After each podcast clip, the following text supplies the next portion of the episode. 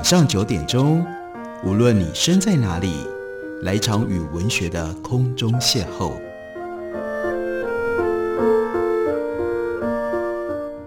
杨照谈书，邀您一同遨游文学世界，认识古今中外的经典之作。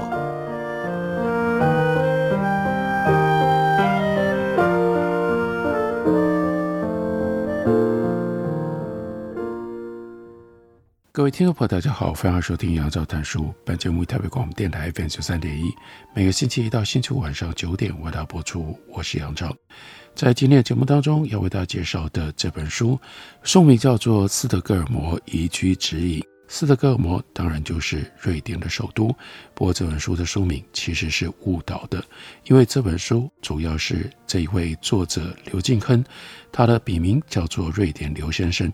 他在瑞典，他在斯德哥尔摩经过了十二年的时间的居住，他有着非常深刻的观察，以及对于瑞典的社会跟文化进行了广泛的剖析。这其实是带有高度分析审查性质的一本书，绝对不是教你如何在斯德哥尔摩宜居的指南。或许出版社认为，如果告诉人家这是关于斯德哥尔摩、关于瑞典的文化剖析，会。把读者给吓走了，但用这种方式来吸引读者，我觉得其实是对不起瑞典刘先生，也就是刘敬亨，他在这本书里面所表现出来的文化深度的。这本书真正的重点是一个台湾人如何在斯德哥尔摩生活，感受到了和台湾非常不一样的种种价值观的冲击，然后呢，他如何面对，还有他如何借由这种方式体会到。我们在台湾所过的生活，其实有我们自己习以为常，因而可能经常就没办法体会跟认知的问题。关于刘金亨是一个什么样的人，我们借由他的前言来告诉我们吧。他说，升大学前的一个夏日清晨，我难得的与爷爷奶奶一起去传统市场买菜。那是早上七点钟，已经忘了为何我会甘愿早起出门。毕竟，对于一个十八岁的小伙子来说，晨间赖床美好无价。熙来攘往的早市里，嘈杂叫卖声从四面八方飞来，对刚睡醒的我来说，就像永无止境的闹钟，每走一步就被迫变得更清醒一些。搭配着各种新奇又混淆的味道，终于让从小过着少爷般生活、从来没有踏进菜市场的我，从睡意当中。慢慢的醒了过来，来到爷爷奶奶是常客的摊子前面，过于热情的老板娘用流利的台语和爷爷奶奶交谈起来，爷爷奶奶也用毕生学来的台语开心的回应。我们家是客家人，在我爸国小的时候才举家从美浓搬到高雄市，是高雄中期都市化发展之下的第一代移民，而我往后也成了瑞典的第一代。台湾移民，那讨价还价告一个段落，老板娘注意到这个年轻人，就说：“哎呦，这个烟头还是像。”毕竟在早期的传统市场里，一位穿着 T 恤跟牛仔裤的年轻人实在有些格格不入。爷爷就自然地切换回国语，就说：“这是我们的长孙了，下礼拜就要去台北读大学了。”让客语台语都一知半解的我，能够参与。他们的对话，哇！老板娘手足舞蹈，用铿锵有力的台湾国语就说：“要去台北哦，哇，不得了！一离开了高雄，就会像一只自由的小鸟一样，一飞就飞得远远，飞飞飞，飞到看不见喽。”这是生动的形容，大家都笑了。离开菜市场之后，老板娘过于洪亮的声音仍然在我的耳边徘徊。奶奶靠近我。再次讲述了那个我出生的时候被人算命的故事，说我会如何离乡背井，远走高飞。当时的我，一方面还带着起床气，一方面被逐渐闷热起来的高雄夏日气氛搞得老大不耐烦。不过就是去一趟台北嘛，四个多小时的自强号就到了。那时候高铁还在盖，哎，就连自强号也不过就四个多小时，有什么稀罕的？不过当时的我不知道，五年之后自己会再次北上，拉着大行李箱。这个时候是搭上了高铁，最终到了桃园机场。而就像菜市场老板娘说的：“一飞就飞远远。”我跨越了欧亚大陆，落脚在一个遥远冷僻的北国，一住就是十二年。这样遥远的距离，搭载着对于家乡越来越模糊却纯粹的向往。在瑞典，每过一天，就仿佛和过往那个，不管是在台北还是高雄的我，都更远了一些。就像是在过往的记忆里，又拿走了一块拼图。这十二年间，经历了求学、求职，无数次搬家，多次更换工作，难以计算的旅行次数，春夏秋冬的变换。人际关系来来往往，瑞典、台湾两地的长途跋涉，在我继续自信往前走的同时，也常常想到十八岁的时候的我，那个做出决定要到台北求学的我，以及二十三岁的我，那个选择飞远远飞到异乡的我。写下这段文字的当下，我也在惊觉，人生至此，我已经有近三分之一的时间在瑞典度过了，而这个比例。将来只会越来越高。走进台湾的超商，我们可能有五十种饮料可以选，二十种洋芋片可以挑，六十种糖果可以买。而每一个走进超商的人，都会做出不同的搭配和选择。We are what we eat。我们的种种选择，成就了我们是怎么样的人。二零一一年，刘敬亨他选择离开家乡，前往瑞典。把人生最精华的年华给了瑞典，他就说，而这个决定很大程度影响了我的人生，我的价值观，我的人际圈，也成就了今天的我。所以，为什么会有这本书呢？他的告白，我想把这十二年的经历，还有过去四年来累积的文章、专栏、Podcast，幻化成为一本书，算是给自己过往的一个交代。书中的内容跟故事，有我最关心的议题，还有我亲身体会的实际经验。整理的过程当中，我除了看见自己的成长，也渐渐体会到为什么自己对那些议题向来特别关心，更发现了还有众多需要去经历和体悟的领域。譬如目前还没有累积到足够的经验，可以谈瑞典的教育和亲子课题，而且呢，谈的是一个国家。所需要的跨度太大了，更精确地说，每一个谈到的议题都值得成为一本书。这段话里，我们可以注意到，刘敬亨一再地提到议题。这本书其实是充满议题，而有着许多思维上面的讨论的。例如说，在他的亲身经验里，关于工作，关于工作的压力，他就清楚地体会到瑞典跟台湾。非常巨大的差异。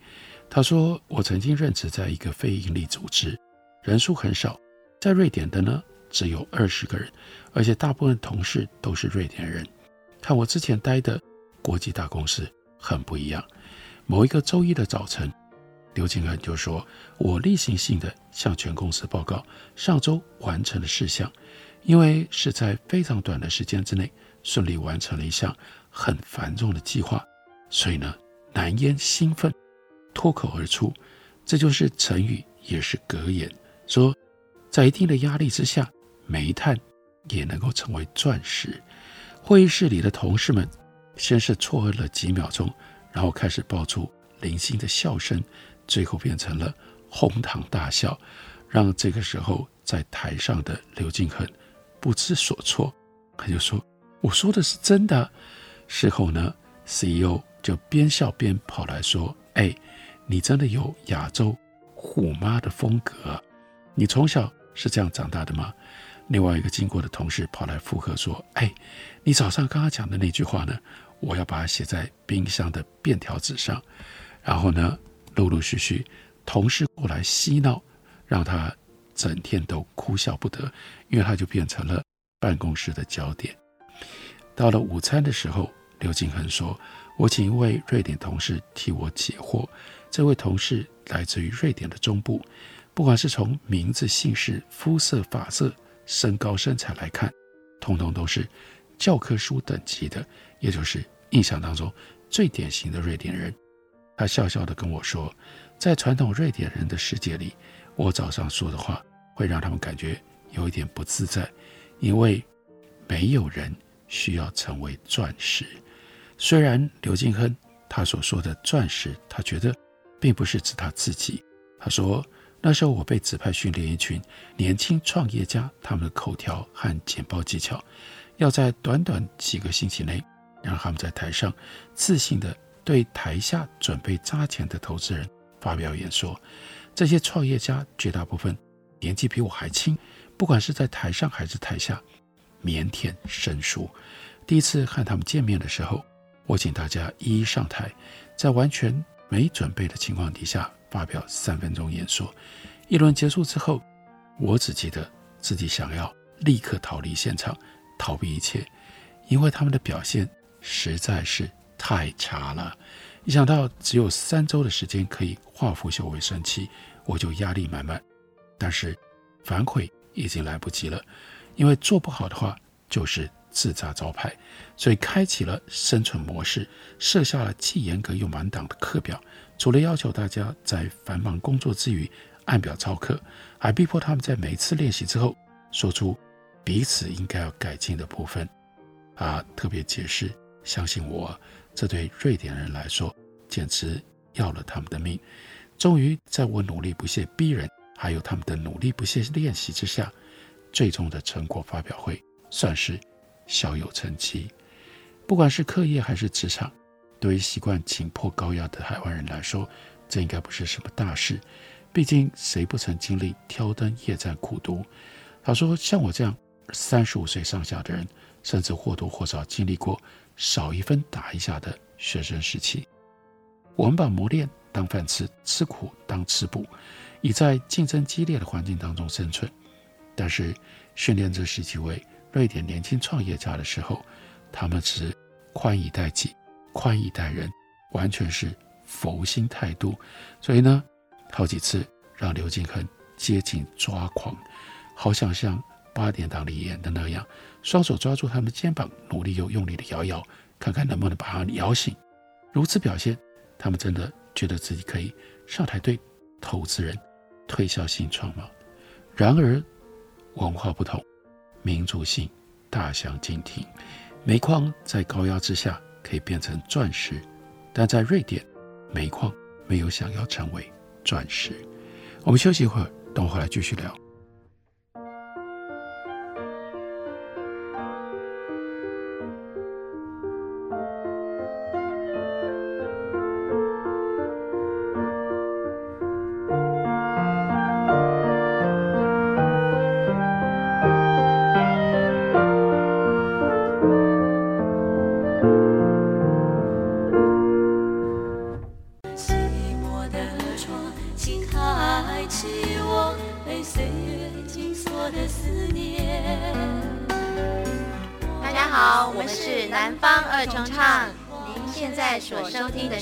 最有活力的台北广播电台，FM 九三点一，AM 一一三四。我是否还算是你的从前？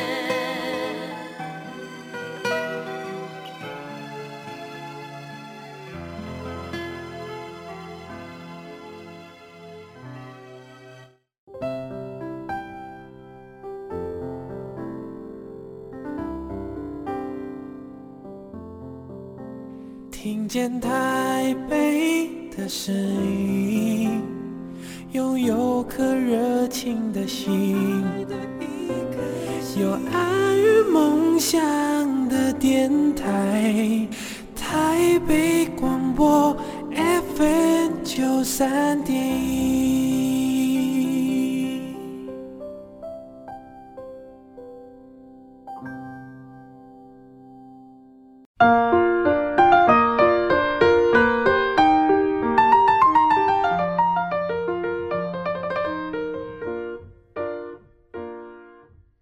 感谢你继续收听《杨照谈书》。本节目台北广播电台 FM 九三点一，每个星期一到星期五晚上九点为大家播出。我是杨照。今天为大家介绍的，这是时报出版的新书，作者是笔名瑞典刘先生的刘敬亨。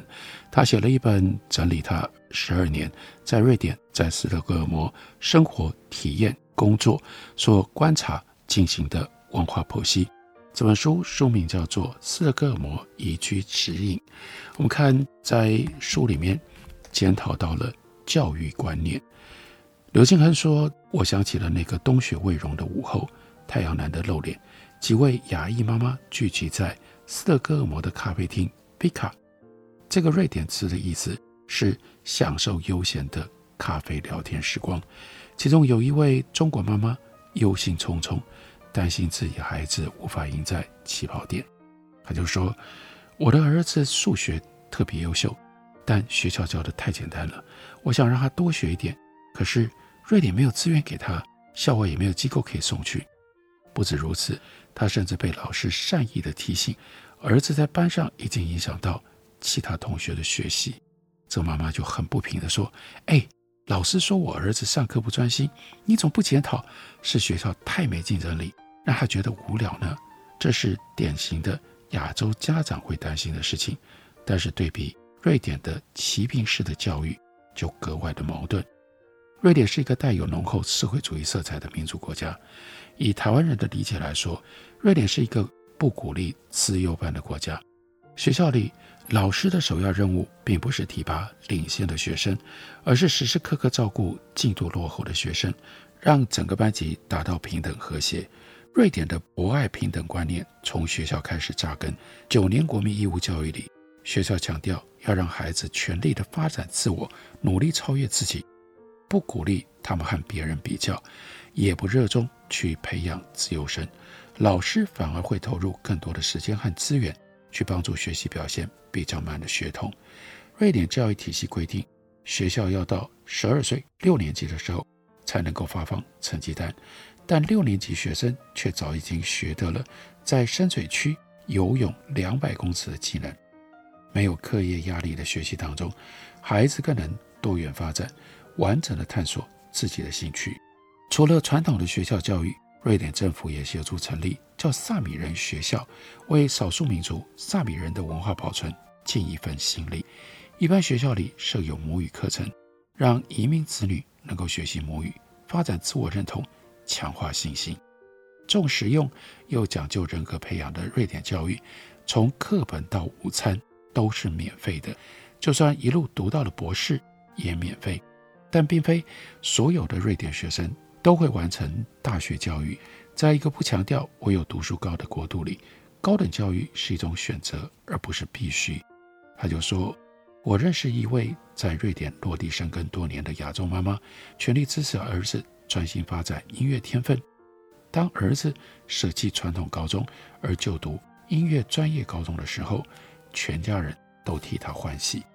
关于这件事情，就联系到书里面另外一件。”很重要的观察，刘敬亨说：“我刚抵达瑞典的第一年，在斯德哥尔摩大学的某一堂课上，瑞典同学得知我来自台湾，就兴高采烈地说，他曾经帮台湾红极一时的五人男子团体五五六六写过一首情歌。这时候，刘敬亨当然吓了一跳。他说：我半信半疑上网查了那首歌的作曲者，果然就是。”坐在我隔壁的同学，同学笑笑地说：“玩音乐和作曲是他的兴趣，经常灵感一来就大量创作，投稿给音乐经纪公司，经纪公司再把音乐卖给全世界的唱片公司。”没错，很多人不知道，瑞典是全球文化输出最强的国家之一。不过，或许是因为各类源自瑞典的品牌形象良好，再加上深植人心的瑞典极简风。让大家印象太深刻，很多人都不知道，瑞典是仅次于美国跟英国的音乐出口大国。虽然人口数量和英国、美国相差很大，瑞典人创作的歌曲却长期活跃在世界各地。比如，二零一四年，美国大约有四分之一的 Billboard 排行榜歌曲是由瑞典人制作的。此外，近二十年来众多巨星的畅销金曲，包括布兰妮、珍妮佛·罗佩兹、马丹娜、凯蒂·佩瑞，还有大贾斯汀、红粉佳人等等，都是由瑞典人制作的。今日当红的流行天后 Taylor Swift，甚至某一张专辑的半数歌曲都出自瑞典人之手。不容忽视的软实力不只限于幕后制作。瑞典曾经出过相当多红极全球的音乐团体，最知名的应该就是阿巴乐团。他们的畅销金曲，例如说《Dancing Queen》或者是《妈妈咪呀》，至今仍然脍炙人口。另外一个红遍全球的瑞典天团是 Europe，就算你没有听过他们的名字，也绝对听过他们最有名的金曲，那就是。The Final Countdown，在香港的电影《赌神》里，周润发就是趁着这个音乐出场的。这股风潮一路延续到最近十年的电音耗时音乐，譬如说把国家名字放入到团名的 Swedish House Mafia，另外有 Alesso，以及二零一八年不幸去世的 Avicii，他们都延续了瑞典的音乐传奇。听音乐和欣赏音乐对瑞典人来说是生活的一部分。除了因为有很多的时间可以独处，从小在音乐跟艺术方面的陶冶也从来没有少过，是学校教育里很重要的一环。正因为从小就被鼓励适性发展，没有唯有读书高，就造就了瑞典的音乐大国地位。换句话说，不管是把音乐当正业，或者是业余当兴趣。如果没有足够的社会文化和政策的支持，这是很难维持的。音乐很早就是瑞典的重要产业之一，默默地替瑞典政府耕耘着文化的软实力输出。而科技产业也早就是瑞典近代最重要的产业之一。有软有硬两强交付之下，全球串流音乐平台龙头 Spotify，二零零六年就是诞生于瑞典。让瑞典对于世界音乐的贡献延伸到了另外一个层面。受惠于手机网络的迅速普及，还有降价，以及同样诞生于瑞典的蓝牙技术，瑞典人从很早就开始能够不受时空地点的限制，随选随听音乐。另外，每一年欧洲文化圈有重要的盛事 Eurovision Song Contest，这是欧洲歌唱大赛。在瑞典同样非常的神圣。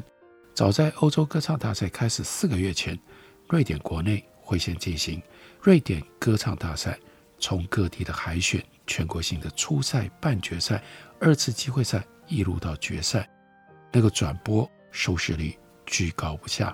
欧洲歌唱大赛和瑞典歌唱大赛向来是每一年瑞典全年节目收视的第一名和第二名，甚至比。足球赛的收视率还要好。顺道一提，欧洲歌唱大赛举办过六十七次，瑞典赢过七次的冠军，和爱尔兰并列第一。那刘敬亨他就记录，二零二一年他替当时的公司办了一场高规格的 VIP 之夜，豪华的会场是瑞典皇室用来接待他国皇室的场地之一。当时的座上宾都是政商名流，包含斯德哥尔摩市长等级别的人物。晚餐中间的休息时刻，公司高层找了一个我不认识的小歌手来表演。我以为公司应该会找更有名气的歌手，不过同事却再三保证，这位歌手的现场表演绝对会让所有人惊艳。他说：“如今回想，那位歌手个子不高。”很纤细，用大行李箱装着一件超级大又蓬松的红色礼服来到现场，非常谦逊有礼。一站上舞台，却仿佛变了一个人，一开口就夺得全场的关注。后来，他以高分成为瑞典歌唱大赛当届的冠军，接着呢，去出战欧洲歌唱大赛，得到了殿群的宝座。那瑞典。为何能够成为音乐大国？虽然没有培养出很多国际型的巨星，却培养出众多国际巨星跟军曲的作曲人、制作人。那就有音乐制作人被问到这个问题的时候，他就表现出不自在跟害羞。他打趣地说：“在瑞典，我们不习惯，不觉得应该谈论我们有多好。所以，柳金亨归结，瑞典不像美国、韩国有大名大放的音乐产业，但他们的文化输出向来内敛、低调，讲究品质，从创作到制作一路延伸。于是，瑞典默默的、低调地用音乐影响着全世界。”这是我们不熟悉、不认识的瑞典，借由瑞典刘先生的笔，在这本书里面，他把它揭示出来，让我们知道。感谢你的收听，我们明天同一时间再会。